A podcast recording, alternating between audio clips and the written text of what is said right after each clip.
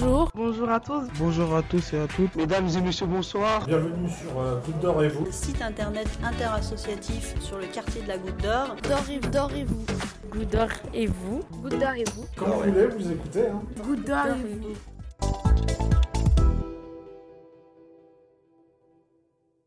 Bonjour à tous. Bonjour. Bonjour. On est euh, aujourd'hui mardi euh, 5 novembre et on est au Carude Ego. Nous avons autour de notre table Nabil. Clara. Georges. Hassan. Voilà, et donc Hassan euh, est notre euh, invité du jour. Hassan, est-ce que tu peux euh, nous présenter un petit peu qui tu es, pour quelle structure tu travailles et ton métier, s'il te plaît? Alors bonjour et merci de m'inviter à cette émission. Donc euh, je suis Hassan Gifon Sango, euh, médiateur en santé à Uraka Basiliat, qui est une association euh, créée en 1984, mais qui s'intéresse euh, davantage euh, à la prévention, à la prévention des pathologies chroniques, euh, VIH, SIDA, les hépatites, la drépanocytose, la tuberculose, euh, entre autres. Donc, et notre public est composé essentiellement des personnes euh, migrantes originaires d'Afrique, Afrique subsaharienne et, et Maghreb, donc c'est finalement toute, toute l'Afrique. Du coup, comme, euh, comme action, on a euh, la prévention, évidemment. Donc, prévention à travers des, ateliers de sensibilisation euh, sur des pathologies chroniques que j'ai citées plus haut, et aussi des, actions de dépistage à travers le- ce sont les tests d'orientation, euh, des tests rapides d'orientation euh, diagnostique. On fait ces TROD du VIH euh, et des hépatites. Et après cette prévention, on a aussi des ateliers de, de sensibilisation aux, maladies chroniques et à la santé de, de manière globale. Et on les fait dans des ASL, ce sont des ateliers sociolinguistiques. On intervient là-bas pour, pour faire des, des actions de, sensibilisation. Comment est-ce qu'il faut, qu'est-ce qu'il faut faire pour prévenir euh, des pathologies chroniques? Qu'est-ce qu'il qu'est-ce qu'il faut faire si on est déjà atteint de, de pathologies chroniques? Donc, euh, c'est ça l'idée. Et après, on a également des, des activités euh, collectives euh, à Uraka qui sont essentiellement des, des assemblées, donc assemblées des, des hommes et assemblée des, femmes. Après, on a une assemblée mixte qui vient d'être euh, mise sur pied. Les assemblées sont en fait des, espaces d'échange entre les différents usagers du, du RACA. Donc là-bas, ils viennent euh, rompre, rompre l'isolement. Ils rompent l'isolement et généralement, ça commence par, par un déjeuner. On déjeune ensemble et après, il y a soit un atelier de, sensibilisation sur le cancer, mais la, la spécificité de, de cette sensibilisation, c'est qu'elle peut être faite soit par des professionnels ou des salariés du RACA, soit par des, salariés, d'autres, associations ou des, hôpitaux qui font dans, la prévention. Vous, quel rapport vous avez avec euh, justement euh, la prévention de votre santé, avec euh, le diagnostic euh, Comment Il faut faire des tests, il faut faire de- des démarches pour faire des tests, pour voir si on a des sida, si on n'a pas. Par exemple, faire des tests. Moi, l'année dernière, j'ai fait des tests. J'ai positif, il n'y a, pas de souci là-dessus, il n'y a pas de problème. Mais cette année, s'il y en a des, des relevés, faire des tests encore, je vais faire encore pour voir si, si on est compatible ou on n'est pas, à voir. Voilà. Vous savez, les gens, ils ont, ils ont peur. Certaines personnes, ils ont peur d'aller voir le médecin. Vous savez pourquoi? Parce que dans leur tête, j'ai ça ou j'ai pas ça. Il y a l'anxiété des gens. Il y a d'autres qui savent qu'ils sont malades. Ils, sont, ils peuvent même propager aux autres. Ils sont, ils sont, ils sont. Et il y a d'autres maintenant qui n'ont pas, pas la force de venir vous, de venir vous voir pour vous dire ouais, on est malade, on voudrait aller là parce que la communication, il n'y a pas d'effort. Parce que vous êtes là, ok, vous êtes euh, d'une autre société, d'une autre compagnie, mais bon, on ne vous voit pas souvent, on ne peut pas discuter avec vous. Effectivement, ce que vous dites est pertinent parce qu'on se rend compte euh, que les gens ne sont pas forcément motivés à, à participer à, Oui, à ces... J'avais pas peur, je voulais savoir si j'ai des, cette maladie ou j'ai pas. j'avais le courage faire pour savoir au niveau de ma santé et ça me fait du courage à, voir, savoir comment au niveau de ma santé. Et j'étais inquiété et après ils m'ont donné des résultats et j'étais content. Comme ça, je saurai est-ce que j'ai le sida, est-ce que je n'étais pas. Voilà. En décembre, ça sera la journée mondiale de lutte contre le sida. Alors j'ai trouvé quelques chiffres. Euh, euh, vous allez me dire après ce que vous en pensez. Donc en 2018 en France, il y a eu 6200 personnes qui ont découvert leur séropositivité. C'était une baisse de 7% par rapport à 2017 et c'était la première année depuis plusieurs années où il y avait une baisse euh, comme ça. Et alors, peut-être pour ce qui nous concerne un peu plus, il y a plus de la moitié des découvertes de séropositivité en 2018 en France concernaient des personnes nées à l'étranger, dont les deux tiers dans un pays d'Afrique subsaharienne. Donc ça, c'est une première des données. Et peut-être une autre donnée qui nous intéresse, c'est que les transmissions par injection de drogue avec les seringues ne représentent que 2% des nouveaux cas. Comment est-ce qu'on peut euh, analyser un petit peu euh, ces chiffres? On se rend finalement compte que euh, la plupart des, personnes qui arrivent ici, finalement, qui se font dépister, se rendent compte de leur séropositivité. Donc, euh, ce sont des chiffres quand même qui attirent notre attention d'acteurs de, de, santé, mm-hmm. beaucoup plus au niveau de la prévention. Et en dehors de la prévention, il y a, euh, ces chiffres nous alertent sur euh, peut-être des techniques d'accompagnement, de, prise en charge de ces personnes qui, qui se découvrent séropositives à leur, à leur entrée. Et quand on sait que la, la représentation parfois qui est faite euh, concernant le, le, VIH en fait une maladie dramatique pour, pour des personnes. Donc il y a, il y a un besoin vraiment de, de les sensibiliser sur l'accompagnement tel qu'il tel qu'il est pratiqué ici, ici en France. Parce que finalement, certaines craintes sont dues au fait qu'on qu'on se dit, bon voilà, euh, le VIH c'est une fatalité. Quand j'ai le VIH, on ne peut pas m'accompagner, il n'y a pas de, de, traitement possible, et, etc.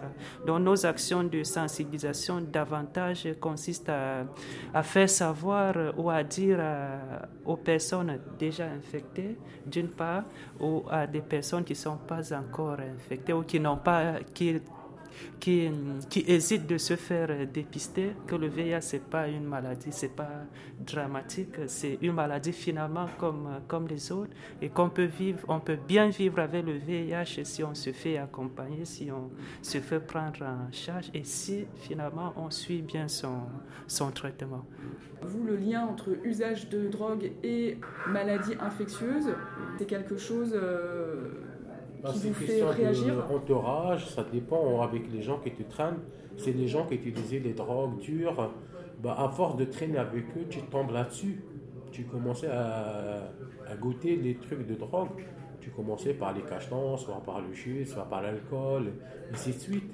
Et après, tu arrivé les grandes drogues, des drogues comme la, la, seringue, et ainsi de suite. Mais ça dépend à l'entourage que tu traînes. Si tu ne traînes pas avec les gens qui utilisent des seringues, des drogues dures comme euh, machin, bah voilà. Mais par exemple, si tu traînes avec des gens qui utilisent des traitements pour la psychiatrie ou pour euh, des trucs de dépression, de ci, ça, ça vaut le coup de, tu t'en sors, mais si tu restes d'entraîner le même circuit, bah, tu tombes dessus, tu vas plonger là-dessus euh, sans difficulté. Mais est-ce que vous avez l'impression que, euh, par, exemple pour les personnes qui utilisent des seringues, est-ce que vous avez l'impression que maintenant, ils ont une plus grande conscience des risques de contamination qu'avant? Moi, Je pense qu'ils n'ont pas de conscience parce qu'utiliser cette euh, seringue, ils jettent partout. On se trouve dans le parc, on se trouve dans la rue, on trouve des toilettes et tout ça. Mais eux, ils ne se rendent pas compte. Mais nous, on fait attention. Par exemple, là, tu, tu traînes, tu trouves une seringue, ou là, tu prends un truc et tu l'achètes dans une poubelle. Tu essaies d'éviter pour les gens qui ne te touchent pas pour euh, prendre cette maladie. Bon, moi, je pense que vous avez bien sensibilisé, les, usagers de, seringues en, allant vers eux, en leur donnant des possibilités de changer, euh, de faire attention, de ne pas s'attraper de, de ne pas s'injecter avec la seringue à l'autre, parce que bon, c'est très bien ce que vous faites aussi. Mais le, le côté psychologique, on n'en parle pas, on n'en parle pas aussi. Oui, alors euh, euh, à Uraka, on a une, une psychologue donc, euh, qui. Une Ouais. pour combien Alors, une psychologue pour environ, euh, parce que notre file active, c'est environ 300, 320. Et une usagers. psychologue, vous Voilà. pensez que la, Une, la euh, pauvre, elle n'est pas fatiguée euh, j'attends de mettre une deuxième, quoi, je sais pas, en fait. Ben oui, il manque, Ah ouais. les gens, quel que soit, atteints du sida ou dépression ou Mm. anxiété, ils ont besoin de ce côté support Ouais. psychologique. Ils en ont besoin. En leur donnant ça, je suppose qu'on évite pas mal de choses. Effectivement, il y a, il y a ce besoin d'un accompagnement Ouais. euh, psychologique individuel et peut-être aussi euh, collectif. Ouais. Ouais. Donc, parce que finalement, euh, que ce soit le, le, le VIH, euh, SIDA ou toute autre maladie chronique, euh, ces maladies ont des retentissements euh, psychologiques considérables sur, sur, la personne, euh, sur la personne atteinte. Bah, après, maintenant, euh, les associations, puisque nous, nous sommes une association, il y a euh, quand même que l'ouverture de postes euh, nécessite beaucoup plus euh, de moyens qu'on n'a forcément pas tous, le, tous les jours. Donc, c'est l'une des raisons pour lesquelles on n'a on a qu'une psychologue actuellement. Parce que à- ça, c'est la priorité. Hein. Ouais. c'est pas, c'est pas basique. Hein. Ouais. C'est la base. La psychologie, c'est la base. Moi, je pensais qu'il y aura des, euh, des suites à suivre à les gens qui soignent bien, qui prennent les soins des gens, qui, qui aura les places pour les. À l'hôpital, tu te rentres euh, à l'accueil pour t'inscrire, pour faire des visites. Tu restes une heure, deux heures euh, à traîner pour passer. Et après, si tu n'as pas de carte vitale ou carte, médi- euh, carte de soins pour médical, bah, tu n'auras pas les traitements pour faire des soins. Tu restes à traîner gauche à droite. Et. Ils vont t'envoyer sur ce bureau-là, ce bureau-là. Et c'est une galère. Euh, Je pense euh, au futur, il y aura les moyens pour aider les gens qui sont malades, qui ont besoin des traitements, qui ont besoin des soins, vraiment. Il faut euh, de l'aide. Parce que là, on voit, il n'y a pas de l'accompagnement derrière. Euh, oui, justement, euh, en dehors de, de ce manque, finalement, ce que vous posez, c'est un problème d'accès aux, aux soins une fois qu'on est atteint de, de maladies chroniques. Voilà, euh, actuellement, concernant le, le VIH, euh, le VIH-Sida, vous pouvez bien vous faire accompagner via des associations ou à l'hôpital, même si vous n'avez pas de, de papier. C'est- aussi vrai euh, qu'à l'hôpital ou bien dans des urgences, il y a de l'affluence.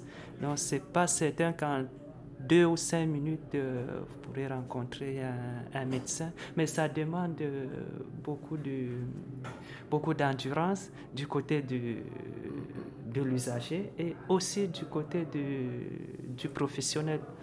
Chez Ego, vous venez parfois ici euh, euh, au centre d'accueil et est-ce qu'il y a des moments où vous allez euh, voir des médecins au XAPA?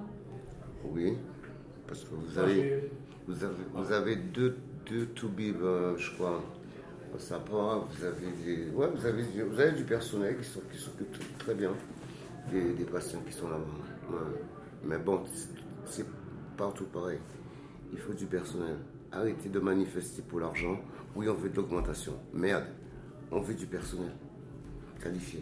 Je pense que c'est sur ça qu'ils manifestent. Moi, j'ai fait des soins, j'ai fait des, comment, l'hôpital latéral, j'ai fait Sainte-Anne et tout ça. J'étais faire des soins. Euh, je suis bien amélioré. Je suis, comment dire, j'ai commencé à s'améliorer très très bien. J'ai arrêté les, pas mal de- au niveau de l'alcool, du shit, tout ça avant. Je fumais, je boivais, je prenais des traitements, je fais un cocktail. Et après, j'ai commencé à apprendre avec les médecins, la psychologue, le psychiatre et tout ça. Ils m'ont, ils m'ont réveillé, ils m'ont bien pris soin de moi. Et finalement, je suis bien euh, cette année, je suis bien mieux que l'année dernière ou avant. Amen. Parce que j'étais, comment dire, j'étais bien parti au niveau de drogue et tout ça. Et après, à commencement, je suis, à grâce les médecins, la psychologue et tout ça, les gens qui sont entourés bien, qui ne fument pas, qui ne boivent pas, qui m'ont orienté, qui m'ont aidé, poussé pour partir au niveau de la, chemin de l'espoir de vivre bien et commencer à arrêter au niveau de l'alcool, la drogue, le shit, tout ça. Et là, ça fait presque 8 mois, 9 mois, j'ai pas touché les, drogues, ni rien du tout. À part les traitements que je prenais, c'est des traitements, ça commence à diminuer, léger, tout ça.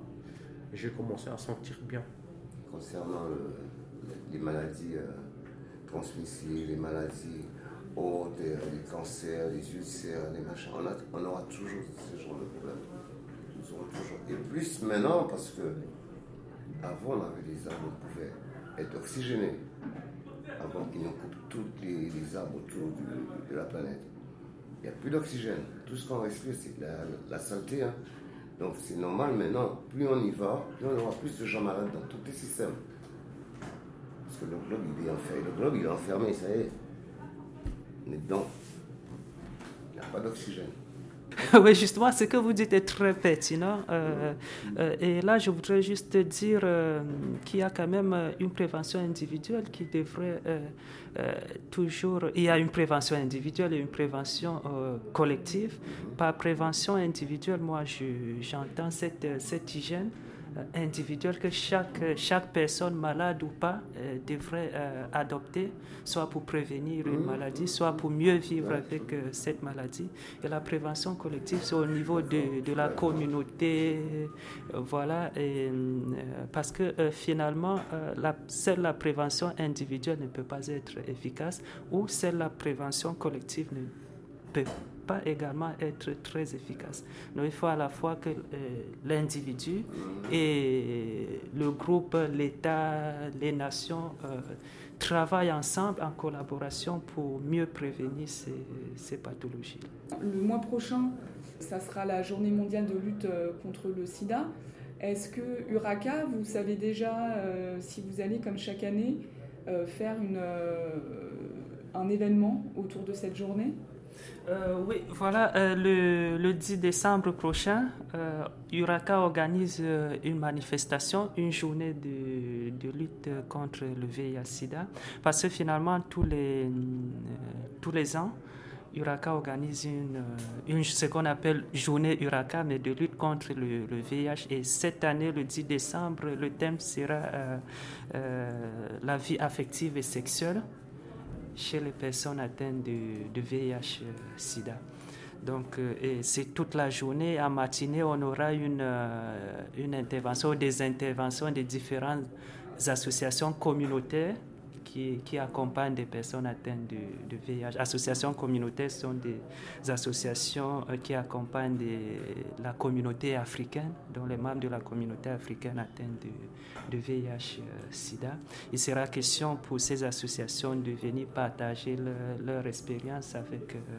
avec euh, le public, avec la salle et aussi avec les professionnels de, santé, médecins, psychologues, infirmières et universitaires qui font dans la lutte contre, contre le VIH-Sida. Et l'après-midi sera consacré aux, autres professionnels, donc aux, chercheurs, aux, médecins qui, interviendront pour partager euh, leur expérience de recherche ou euh, d'accompagnement concernant les personnes atteintes de, VIH sur le plan euh, sexuel. Donc, c'est ça qui va meubler cette, cette journée. Et entre-temps, il y aura un, défilé de, de où interviendront les différents usagers du Raka, donc qui défileront en tenue traditionnelle. Mais comme finalement Uraka accompagne des, des, personnes originaires de plusieurs pays africains, on, a, on aura la chance de, de voir défiler des Camerounais, des Sénégalais, des Maliens, des Marocains, des Tunisiens, mais en tenue euh, traditionnelle. Eh ben, merci à tous. Merci. À la prochaine. Voilà, du coup, euh, je vous remercie une fois de plus de m'avoir invité à cette émission très intéressante. Ouais, nous vous remercions d'être venu parmi nous. On se retrouve euh, pour un prochain atelier en janvier. Ça sera autour de l'emploi avec de nouveaux invités. À très bientôt sur Goutte d'Or et vous.